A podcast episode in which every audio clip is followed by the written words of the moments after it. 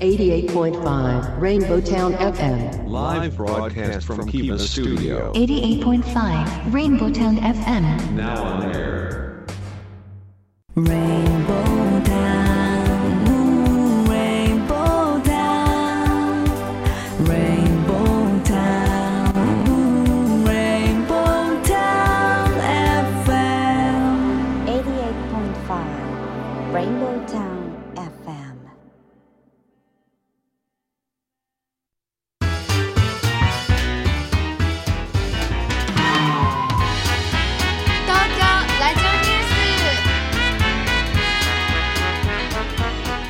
時刻は14時を回りました。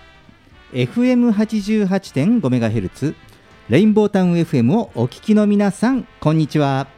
そしてパソコンやスマートフォンを使ってサイマルラジオやリッスンラジオでお聞きの皆さんもポッドキャストでお聞きの皆さんもこんにちは。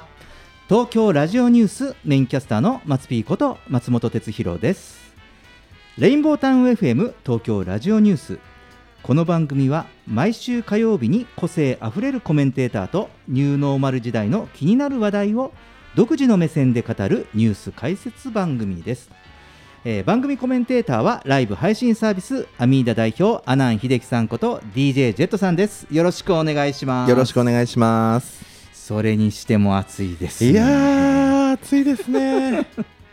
ねうん。えーこちらのスタジオ、ねえーガラスで、はいえー私たちの横はうんガラス張りで、でその向こうに、ねえーガーデンプレイスが見えるようなすごくいい環境ですけど、はい。このガラスからうん。今こうやって喋ってましてもはい。このガラスからこう熱気を感じますよね。感じますね。でこうなんかほんわりなんかこうなんかヒーターのような 暖かさを、えー感じるんですけれども。はい。さあね、今日の東京の最高気温は、はい。えー、35度あららら。オーバ。ー、ね、ちょうど今2時ですからね、うん。まあそろそろもう一番ピークに向けていってるんじゃないですか？はい。ね、ただ全国各地で、えー、30度を超える暑さになっておりますので、うん。まあ皆さん熱中症には、そうですね。ね、くれぐれも気をつけてください。はい塩気を取って。そうですね、そう汁気取って。えーまあちょっと私事ですが、はいはいえー昨日私はですね、はい。えーシニアテニスの大会がありましてお、えーこちらの毎日新聞社主催のはい。毎日テニス選手権に出場してきました。お。はい、暑いのにね、ようやるよね。ま選手権。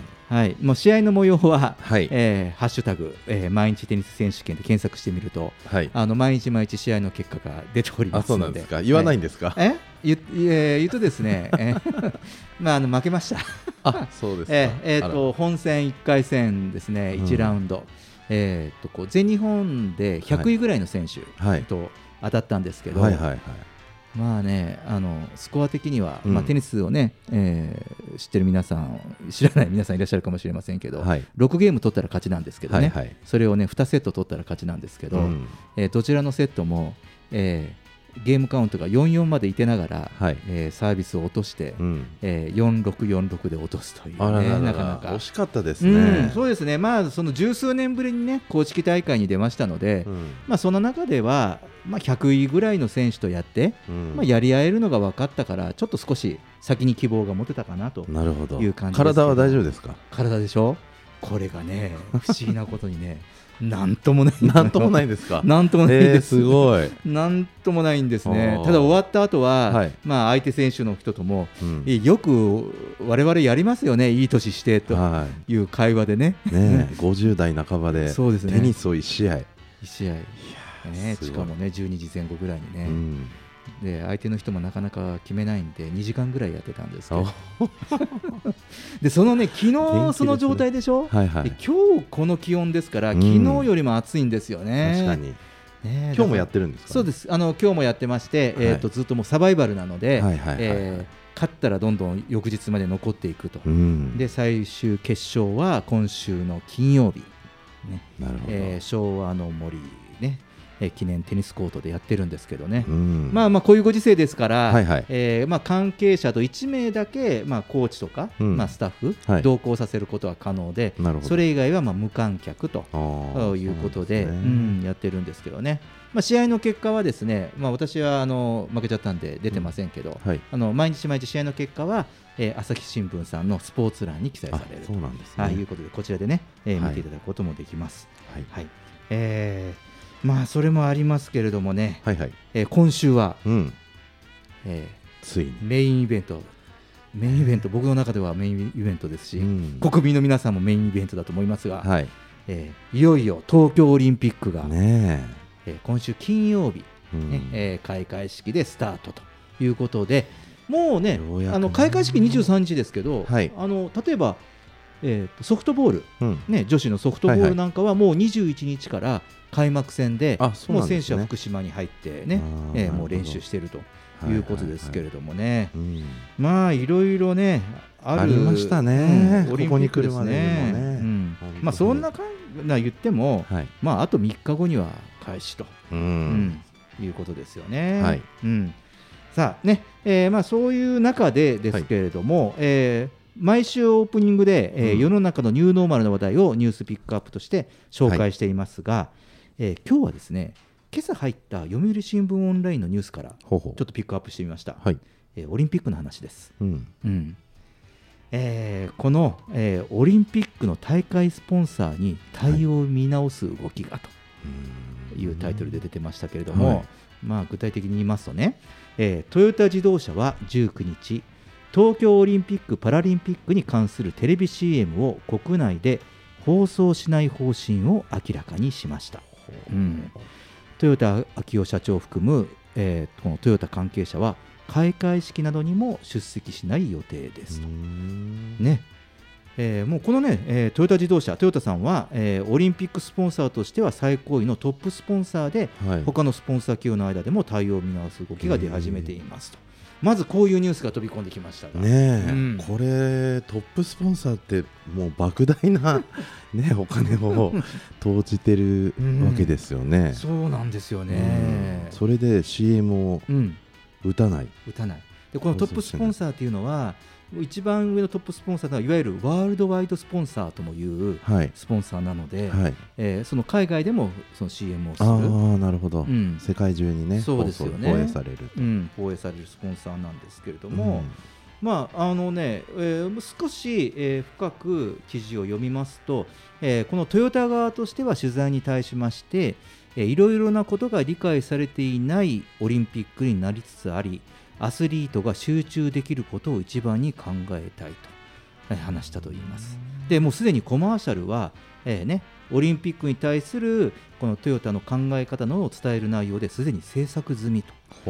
いうことですから、これ結構大変ですよね。うんだって今日今朝今朝発表されたニュースを私話しているので、先ほどオープニングの冒頭でお話しした通り、うん3日後に開会式ですから、ねえ、うん枠とかどうなってるんだろう。そうだあの放送関係としてはねね。これオリンピックの CM 枠とか、うん。これどうするのかなってね。いうね一言ならぬちょっと業界的な心配もありながらこのニュースを見ていたんですけどもね。CM が少ないのかな？放送中のね。少なくなるのかかといってねこれ代わりにというわけにもいかないでしょ？ね。うん、だからこういろいろと大変なんじゃないかなと思うんですよね。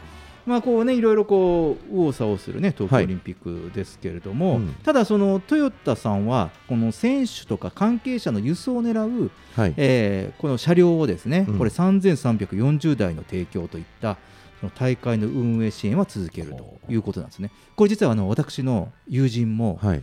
あのこの、えー今ね築地の方にこうパーキングエリアその駐車場があるのかな、はいはい。うん。あのこの間あのテレビで出てましたけどもそこで大会関係の車とか選手を輸送するボランティアをやってます、ほう。うん、そこにはそのトヨタさんの車が使われて、うん。あのいわゆるほら電車とか大きな公共での輸送じゃなくて、もはい。うなんか選手とか関係者とかこのオリンピックではうん。個別に、えー車で移動するというのが主になっているようでして、うん、なのでね、まあ、こういったあの車の支援はするとうん。いうことで、まあそのね、あとはトヨタ自動車といえば、まあ、海外も含めて、まあ、アスリートをたくさん抱えていますかあら、ね。今回のオリンピックも、えー200人ほどは出場予定で、うん。でね、じゃあ、この、えー活躍とか、いろんな発信をどうするのかというと、うん。えーこのトヨタイムスという、はいああの自社メディア、はい。まあ、コマーシャルもやってますよね、うんそういえばね。ね、このタイトヨタイムズを通して応援していくということなんですよね。うん、で、えーこういった話は、えートヨタ自動車だけではなくて、はい。えー味の素さんも、えーオリンピック選手を応援する内容のテレビ CM を用意しているものの流すかどうかは未定として対応を検討中ということですと。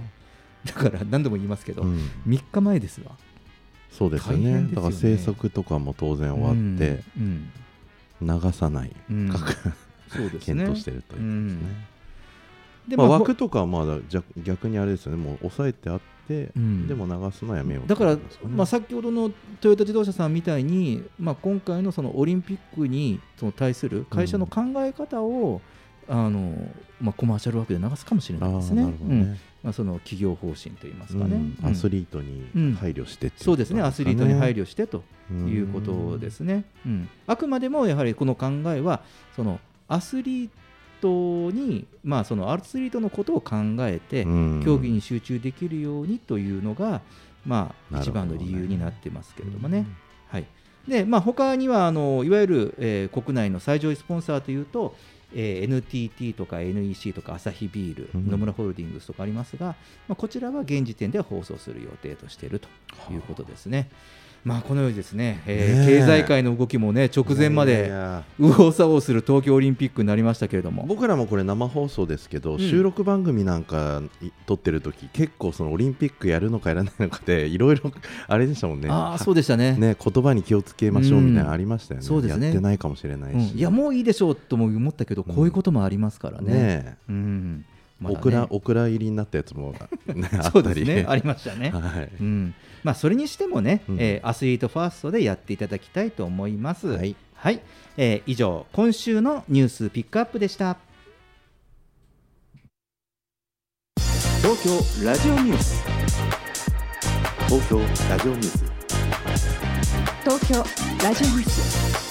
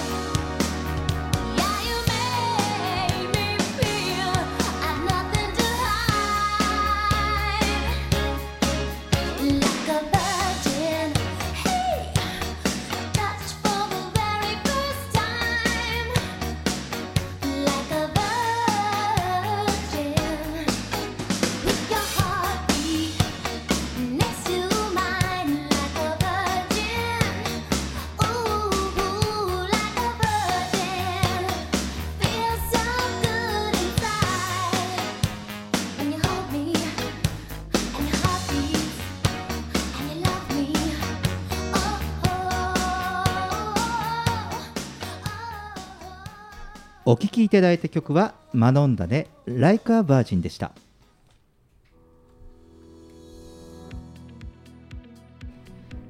レインボータウン FM 東京ラジオニュース。今日前半のニューノーマル時代のニューステーマは日本の食料需給の話です、えコメンテーターはライブ配信サービスアミーダ代表の阿南秀樹さんことジェットさんです。よろしくお願いします。さあさて、はいはい。えー日本がうん。自前で食料を調達できる日本の食料自給率がはい。何パーセントかご存知でしょうか、ねね これね、えー農林水産省の発表によると、はい。約40%、ううん。ん。えーということは、えー約60%は日本の食料は海外から調達していることになります、はい。はい、この数字聞いてうん。思うことあります、なんかね僕が小さい頃は、うん。なんかそのお米がすごい、まあ、余ってるじゃないけど、まあ、まあお米自体のあのあれですよね自給率は100%だったと思うんですけど、うんうん。あのーなんかもうちょっとなんて言うんだろう日本の自給率が高かったイメージがうんうん。あるんですけど、うんでも今はなんかそのお米を東南アジアアジア諸国とかのお米を食べる、主食とする、はい。えーっと中ではこの間ねど誰かと話したんですけど日本はもう全然、あのうん。食べない。食べなくなった、うんうんうん一食ぐらいしか食べないうんうんので、うんうん。まあ他のアジアとかは、まあ結構もっと食べるみたいなんで、うん。ああそうなんだ。ああそうなんですよね。ね。はい。うん。ねまあ、この食料自給率とかねはい。よく言われたりしますけど、はい。じゃあねその、まあ、こういう私たち生活者にこのじょあのさっきのうん。その食料自給率が、はい。まあ、40%弱です。正確にはね、えー、と 38. 点何パーセントだったんですよね。うん。うん。でこうその我々の生活に何を意味しているのかっていうのが、うん。その捉えることがちょっと難しくてはいですね、えーまあ、自分事として捉えにくい面もうん。あるんじゃないかなと思うんですよね。はい。うん。でまあ、そこでまずその日本の食料自給率がなぜ低下し続けているのかうん。ということ、うん。これがですね、えーまあ、一番大きな理由がはい。日本人の食生活の変化だそうです。うん。あーあのジェットさん、ね。いいいいとこついてますよ。うん、でまず、えー日本人ご飯が主食うん。ですね、えー1965年当時、はい。はい、私が生まれた年当時うん。は、え1日にうん。1人お茶碗5杯、あー。うん、食べてた、うん。うん。食べてましたうねでねそしてその1日のカロリーの4割がお米で取ってた、はあはあはあうん、だからお米をたくさん食べ食べてたんですよやはり、はいはい。うん、で今はこの半分うん。に、えー米が減ってじゃあその分何を今日本人は食べているのかというと、うん。えー肉類とか、うん。えーあと油脂類うん。あと小麦うん。が増えているということなんですね。はい。うん、でねあのこの統計データの表を私見たんですけど、はいはい。面白いことにねうん。1日の摂取カロリーは、え1人当たり2450カロリーぐらいであんまり変わってないんですよ。うん、その米をたくさん食べた時も、はいはいはいはいうん2450カロリーは取っていた、うんうん、なんですよね。じゃあそのまんまあのー国産じゃないものにそうですね。変わっていってんですかねうん小麦とかねそうですね。まずね、あのそういうことなんですよね。うんでまずその先ほど言った米は国内生産でしょ。はいで、えー肉類とか油脂類、えーで、えー小麦は輸入に頼ってるっていうのが現状なので、うん。だからもう単純なロジックですよね。えー国内のじ国内で自給できるその米の消費が減って、はい。で、えー国内自給率が低い肉とかうん。油脂とか小麦の消費が増えているから、はい。もうこの長期にわたって日本の食料自給が低下しているといううん。大きな原因になってるんですよ。なるほど。うん、なんですかね、このね、こういうふうな背景になってるっていうのはね。うん、で、えーそして、えー他の国と比べて、えーまあ、日本の食料自給率はというと、はい。えー先進国の中でも最低水準ほというから、まあ、脅威なんですよね。だから、だからもう世界でも屈指の農産物輸入国になっていると。うんうんうんでその原因の一つは、ええー農地の少なさ。ああそうですね、うんで今、日本の人口はその世界で上位には位置するんですけど、1人当たりの、えー農地面積が他の外国に比べて非常に少ない、うん。うん。だから、えー、と1人当たりの農地面積をはい、1とすると、はい。例えばその先進国、ドイツ、イギリス、イタリア、スイスなんかは、うん。その5倍から10倍、はうん、アメリカにおいてはその40倍、ええ。うん、これねもう少し言い換えると、うん。えー外国では1人分の食料農地が、うん。与えられた食料農地が、はい。日本では5人から10人で賄わなきゃいけないということなんですよ。あそういうことか、うん、そう。うんうんね。ということはこれ結構大変なことですよね。はいはい。だからそもそもその狭いところで何人分の農地を作ったりとか、うん。あとまあ手間暇もあるんですけれども、うん。まあ、そういうのもあってそのやはり日本でその国内生産のものが価格が高くああなるほどね。それだけコストがかかっちゃう。コストがかかるということですね、土地の値段が入ってくるということです。ううん。んだから、もうこのね、ちょっとこういうことを考えると、この日本の食の未来というのがうん。どうなるのかなと、ねえ。これがね、今の日本の現状らしいです。なるほど、いうん。やでまあ興味深いですねね、なので、まあ、そういうことなので、この日本の食料自給率をこれから未来に向けて引き上げるためにはうん。何が必要なのかとはいうこともちょっとお話ししてみようかなと思うんですが、はい。えーこのね、えー自給率を上げるための施策、はい。ねえーこちらについては大きく3つうん。柱があるようで、はい。え1つ目が、えー国産の、えー農畜産物消費拡大のために食育とか和食文化継承の推進というのがまず1つ挙げられています。で2つ目が、えー国内の農業生産基盤の強化のために、えー農業の担い手の育成。うん。あと、えー農地を保全する、はい。ねまあ、あのほら後継ぎとか作る人がいなかったり労働力がいなくなって、うん。えー作れるのに作らない農地がはい。あなく、えーがあることを防ごうということですね、うん。農地保全、はい。うん。でこれが2つ目。で3つ目が品目別の生産性の向上のためにスマート農業の活用と、はあうん。この3つが挙げられてますがどうでしょう？なんかね、うん。僕の友達でブラジル人の方がいるんですけど、うん。でちょうどなんか大豆の話をしてて、で、まあ、大豆ってこう、まあ、日本で生産したらどうなんだろうみたいな話をしてたんですけど、やっぱりブラジルなんかだと1000ヘクタールって言ったかな友達がその土地を持ってて、そこで大豆を、あのー作ってると。でその作ってる農家の人は自家用ジェット機を、あのー5台持ってるらしいです。散布用、いや違います。あのーアメリカに遊び行く用とはい、国内で、えー移動用とだそれぐらい要するに、まあ、農家のなんて言うんだろう価値っていうか、ーうんうん。えーお金持ちうんうん。とかそのえなんて言うんだろうあちゃんとあれですねこうこう産業としての、うんはい。農農業ですかね、うん。ちゃんと仕事として確立する、はい。事業としてそうする確立する農業ね。そうですね。そうするとやっぱ農業を目指す人とか、あやっぱこうかっこいいとか、うん。まあ、単純に、うん。えーとかあとはまあそういうなんか、うん。ね、ジェット機が買えるとか、うんうんうん。頑張ればみたいなそういうなんか夢とかもあったりうん。するみたいなんで、まあ、そういうことが今後のそのさっきのなんですかねそのスマート農業とか、うん。こういうところの、まあ、な啓蒙っていうかしていけば、まあ自給率上げることも不可能じゃないのかなという気もしないでもないですけど、うん。はい、そうですよね、うん。先ほどあの、えー現状の課題で出た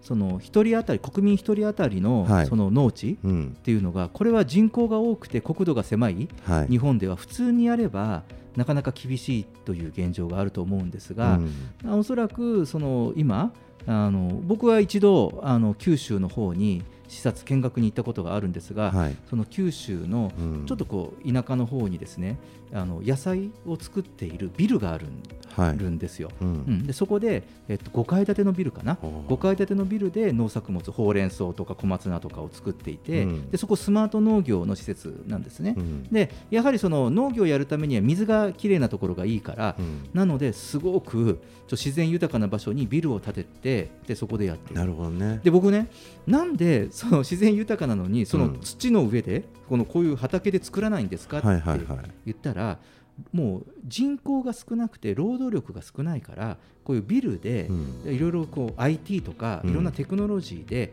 こう監視している監視できて、まあ、そういうハイテクな農業をやらないと作れませんと。なるほどね。でこれってあの一つの面積で、まあ、うん56階建てのビルですから、はい。まあ、作付け面積は増えますよね。うん。うん。あと天候とかもねそうですね。左右されたりもそうですそうです、うん、ないですそうです。だからやはり普通の土地でやると、うん。その確かにそれはいいんだけれども、うん。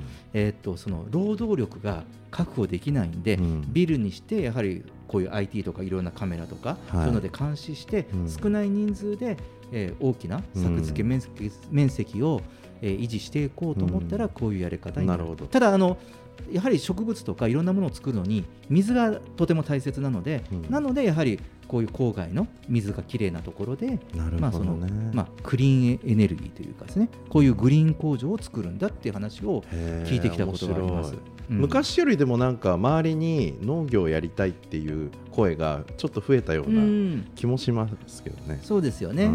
んそうですね。で、まあ、そうやってねそのその食料自給率の話をしておりますけれどもはい。もう一つこの食料自給率を上げるために、えー私たちができることは何かというと、うん。えー国産のものを選ぶことが日本の未来を支えることにつながっているという意識を持つことだそうです。うん、持ちましょでねこれまでその国産の農作物農産物を選ぶということは、う。うん。例えば健康家族の健康とか、安心安全というふうに言われていましたけれども、うん。それだけではなくて、えーこれから日本の農産業の活性化の維持につながるということになるので、うん。やはりその日本の未来につながる行動であるということで意識して購入するっていうことを提唱しているそうです、うん、だからいわ,、いわば日本を応援するために、うん。その確かに国産のもの、うん。そういうふうにコストもかかるから高いかもしれないんだけれども、そのいわゆる応援購入っていうか、日本のこの農業を応援すると思っうてん。いうのも一つあの国産のものを買うとうん。いう意識の一つに入れてはどうでしょうか。そうですね。僕ら一般そのなんだろう農業に関する利害関係が別にないじゃないですか、うんうん。ない人たちがうん。そういうことをまあ発信していくっていうのはいいかもしれないですね、うん。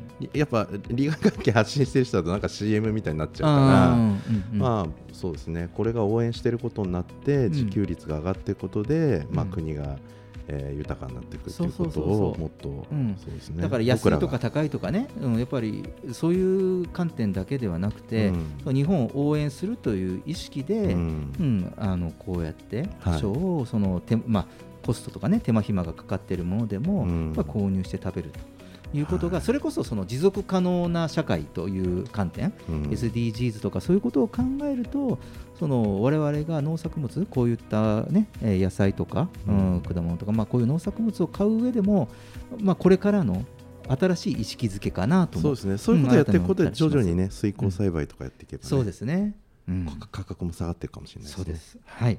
なので、ね、まずは日本の農作物を消費して、日本を応援しましょうとあいうことで、えー今日のね、えー特集締めくくりたいかなと思います。えージェットさん、ありがとうございました。レインボータウン FM 東京ラジオニュース、今日最初のニューノーマル時代のニューステーマは、日本の食料需給の話でした。東京ラジオニュース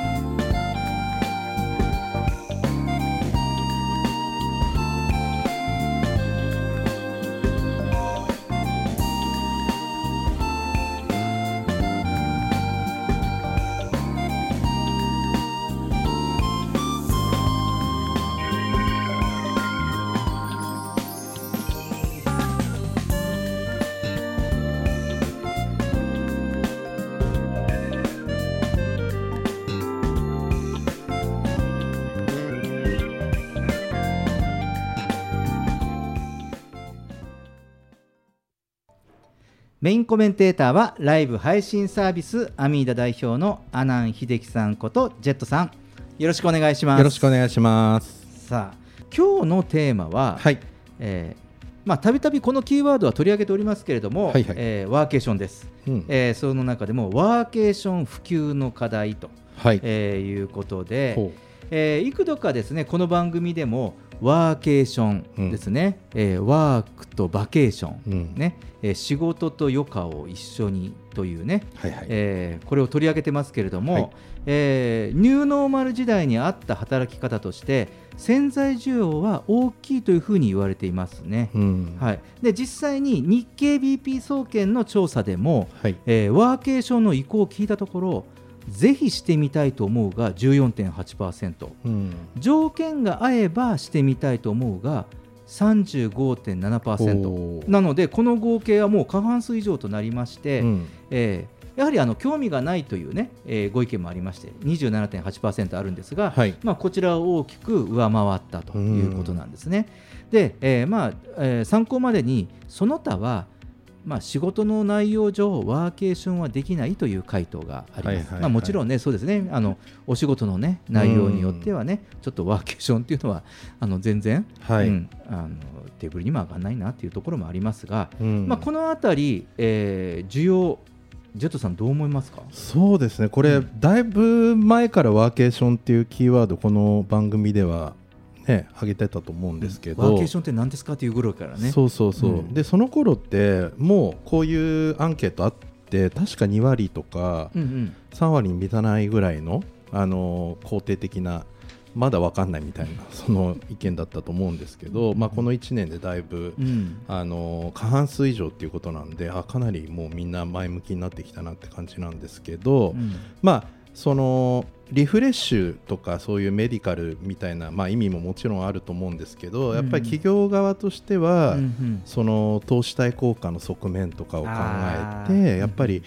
でもその仕事の質の向上っていうところうん。がまあいろいろこう効果とかが出てきてるんじゃないかなっていうところがあるのかなっていう思いますね。で仕事もやっぱりその肉体労働からやっぱりよりクリエイティブな仕事がやっぱ増えてきたし、まあその肉体労働的なことはまあ人間がやるよりロボットとか機械がやった方がやっぱよっぽど生産性が高いっていうのもあってやっぱりなんていうんですかね発想とか想像とか、うん。えーいうところにそういう、まあえーバケーションと組み合わせることによってより、まあ、いい想像が豊かになるとか、まあ、あとはチームでコミュニケーションをこう、うん密に取った方が、まあそのまあ、なんていうんですかね余暇を一緒にこう、うん。えー共感しながらやった方がまあいろいろお互いのことが知れて、もうちょっとこうなんていうんですかね、えー話し合いがに活気が出たりとか、まあ、あとはそのまあ今やろうとしているプロジェクトとかの、まあ、環境の下であえてその外で、うん。えーバケーションを絡めてやるとかっていうことで、うん。多分その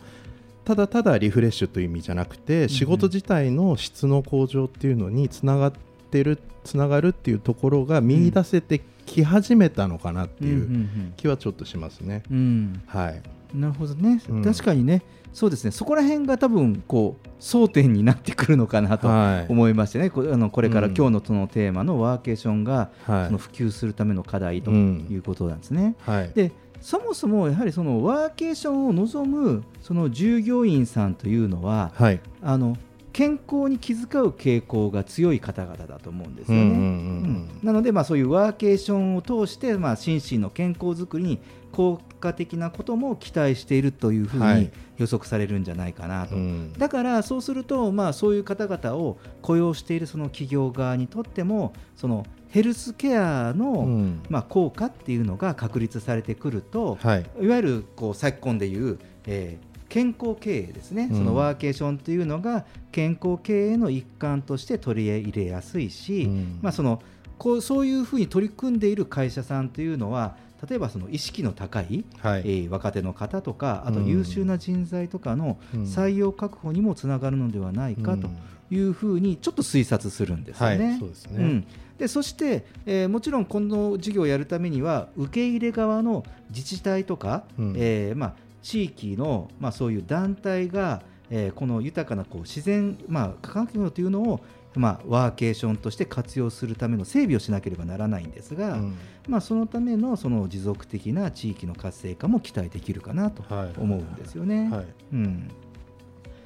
まあね、えーまあ、気分転換だけでしたらですね、えーリゾート地だけじゃなくて、まあ、自宅でのリモートワークで十分じゃないかなというふうに思うんですけれどもね。はい。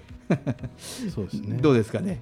うん。そうですね、うんなので、まあ、そのリモートの、まあ、ワーケーションとしての、まあ、健康不調も最近は言われるじゃないですか、はいはいはい。まあ、リモートワークでうん。肩こりだ、腰痛だ、ね、家庭の環境の椅子では合わないからということだったり、あとやはり孤独になったりするので、ストレスが増加してね、うん。一人酒飲んじゃったりとかね、うん。えー家飲みが来たりとか。ああそうなんですね、うん。僕の会社の社員はもうリモートワーク大好きなんですよね。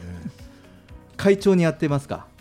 うーん。どうでしょうかね、うんもう緊急事態宣言入った瞬間に、はい、リモートしますみたいな感じなんで、えみんな会社来ないのみたいな感じなんですけど、はい、そうですね。うん、そういう僕も、まあ、こうやってスタジオには来てますけど、はい。普段はほぼ完全リモートワークですから、まあ、自宅から、えーうん。クライアントさんのところに行ったりとか、ううんん。ほぼほぼね、えーリモートワークですから。じゃあどうやって過ごしてるかっていうと確かにそのいかにその快適に精神的にも、ううん。ん肉体的にもっていうことでやはりうまくあのこうエクササイズの時間を作ったりとか、うん。うんやってますよね。ああなるほどね。だからここで言ってるようなそのまあ一つワーケーションっていうことだとか、まあ、そもそもが、まあ、リモートワークっていうその考え方ね、うん。えーまあ、ここに関してはそのヘルスケアとの、まあ、親和性っていうのはすごく高いんじゃないかなというふうに。うん、思うんですよね。うんうんさあねえーまあ、これもその以前の放送でワーケーションで求められる要素としては、まあ、開放的な空間とかですね、はい。えースローライフが体験できてのんびりするところとか、うんあと温泉があるところとかってはいそういう話題も我々話をしたとし思うんですよ。ね。はい。はい、でまあもちろんね、まあ、そういったものはその家でのリモートワークでは得られない、まあそのね心身の充実感というのはあるんですけれども、うん。でもねそうは言ってもねこれ僕は個人的には、はい。その気分転換の域は超えてないと思うんですよ。でうんなので、まあ、そういうそのヘルスケア関係のアクティビティの充実とかっていうのが、まあ、これは一つちょっと僕の仮説なんですけど、期待しています、うん。具体的にはそのウォーキングとかヨガとか、うん。あとストレッチとかですね、まあ、いろんなそのワーケーションの期間中に、えーいろんなアクティビティに触れることで、うん。その健康に対する気づきが生まれたりとか。うん。すごいですね。企業もここまでやるよう に。うん。ね。でもこれもその企業側も健康経営とかっていう、うん。そのこういう企業命題が最近言われてるじゃないですか、はい。あの経営の一つの指針として、うん。だからその経営者の皆さんも、まあ、こういう話をしてもあのこう感度、うん、関心がある時代になったのかなというふうに思いますけどもね。そうですね。うんまあ今はやっぱ免免疫力アップっていうのも一つの、まあこういうニューノーマル時代のキーワードになってるんで、うんそういう意味ではこのウォーキングとかヨガ、うんストレッチっていうのは、うんもうその免疫力アップのもう重大なうん運動の一つなんで、まあうん非常にいいと思いますね。うんはい。そうなんですよね。なので、まあ、こういったそのアクティビティプログラムがあることで、うん。えーまあ、実際に、まあ、このリモートワークあごめんなさいワーケーションをやった後にですねその従業員の方々の、まあ普段の生活行動が、まあ、変容するというか、はい。あそういうプログラムを受けたことで、えー普段のまあ日常の生活、うん。まあ、自宅でのまあそのテレワークなり、えーオフラインのお仕事に戻った時もそういうその行動に変容があるとワーケーションが終わった後も、まあ例えば日常的に運動したりとかね、はい。うん、するとあの長期的な労働生産性というか、うん。うん。まあ、企業側にとっても、まあ、うまくこううんストレスバランスとか、なこういうバランスを取った、えー従業員がいることで、まあ、メリットがあるのではないかなと思うんですよね。まあ、確かに従業員それぞれに任しててもこの辺ってなかなか、まあ、やれる人はやれるんでしょうけどやれない人はやっぱりやれなかったりするんで、うんうんうんうんいいかもしれないですねう。ん、そうなんですよね。はい。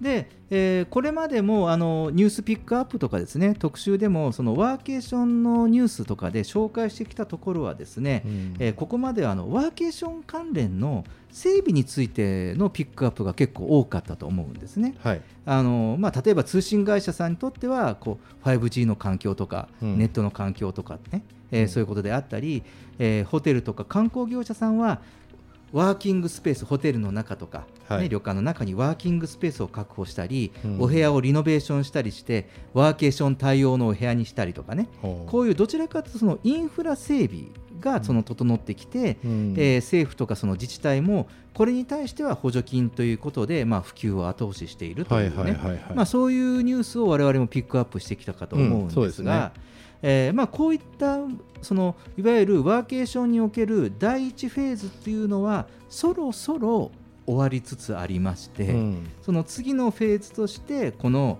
ヘルスケア関連の事業者がこのワーケーション中の滞在者に対するアクティビティを提供するというような、うんこういうそのさまざまな健康サービスを作り出そうという試みが、まあ、始まろうとしているという感じですね。うんいいですね、これ、もともとやっぱり、まあ、ひ働く人の健康っていうのも一つあり、うん。それから、まあ、地域の活性化っていうのもあり、うん。えっとまああのーまあ、そういうのもあと観光業か。うん。観光業の活性化っていうのもあって多分政府がこう推し進めてると思うんですけど、うんまあ、そういう意味では、えー、と次にこのアクティビティっていうところで、まあ、僕もその某そのスポーツクラブさんの、うんうん。まあ、コンサルとかもやってるんですけど、うん。まあ、やっぱりそういう業界も非常に今厳しいのでそういうこういうアクティビティな業界も、まあ、こういうワーケーションっていう中で、まあえーまあ、健康にもいいしみんなが喜ぶ形で、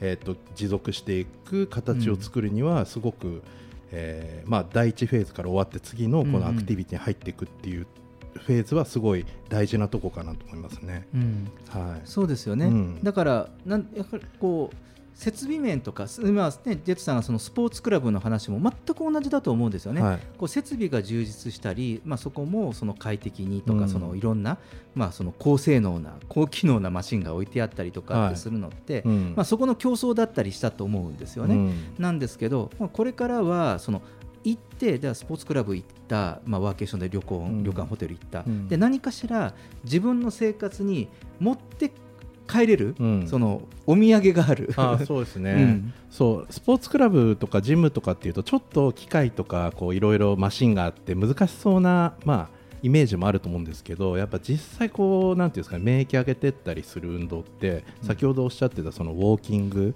とかでちょっと正しく歩くとか正しい姿勢で歩くとか、うん。まあそのまあ、お風呂に入って温泉に入ってちょっと体温を上げてから、うん。えストレッチをするとかっていうもうそういう結構、まあ、誰でもできるというか、うん。簡単なとこででスポーツクラブもそういうメソッドみたいなものをたくさん持ってるんですよね。うん。そういう、えー、とノウハウを、まあ、あのこのワーケーションというところに取り入れることで、まあ、さらにその、気分転換の域を超えた、うん。そういうなんて言うんだろう。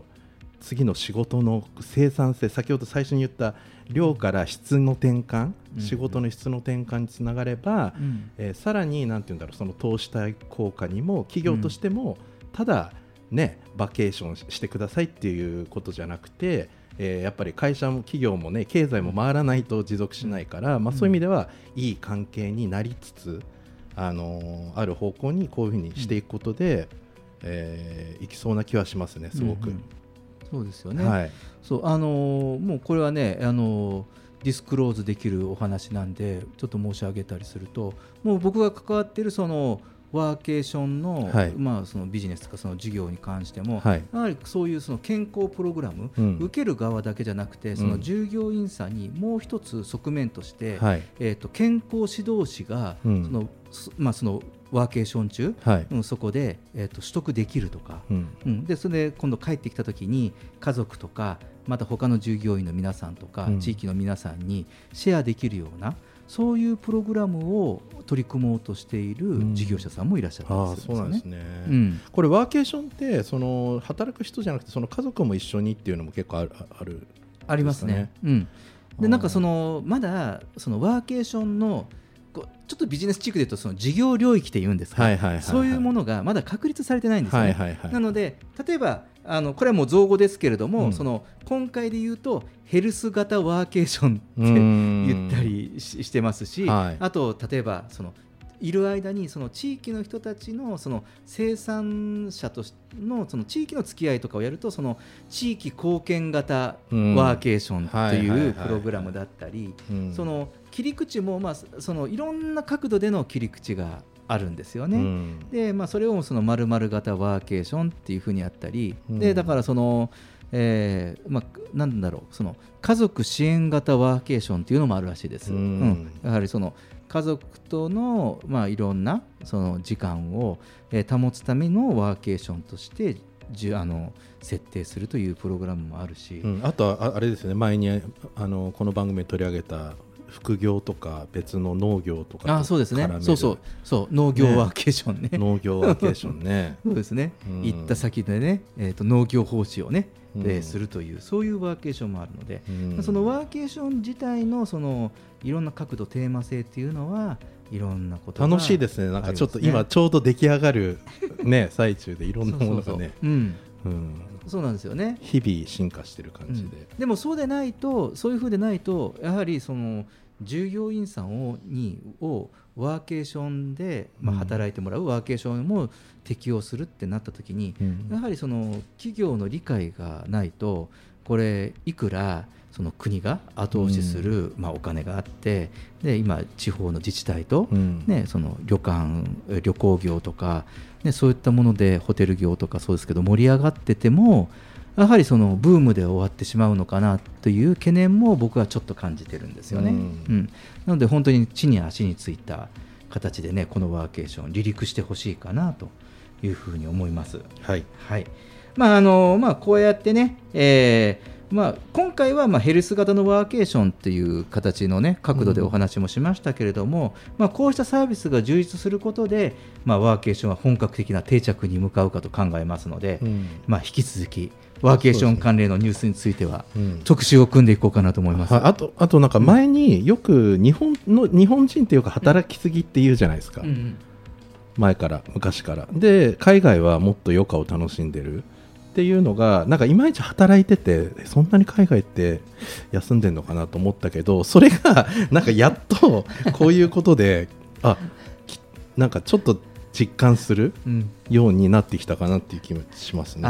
そうですね、ううん。んそういうそうそうですね、まあ、こういうのがあることで、うん。確かにこう実感するような時代になってきましたよね。そうそう。働いてる時間が多い割には労働生産性低いとかってずっと日本って言われてたけど、うん。まあ、それがなんかようやくそのし質に転換して、えー働く時間は短くなるけど、うん。質が高くなって生産性が高くなるっていう方向に向かい始めたのかなっていう、うん。はい、そうですよね。はい。うん、ね本当にねあのこう皆さんのねまあ本当にワークライフ仕事とね、うん。まあそのね個人のね一生に一度しかない人生ですから、うん。そこをねバランスよく生きるためのね、はい。えー本当に有益な策となってほしいですね。はい。はい、えージェットさんありがとうございました。レインボータウン FM 東京ラジオニュース今日最初の話題はワーケーション普及の課題ヘルスケアが鍵でした。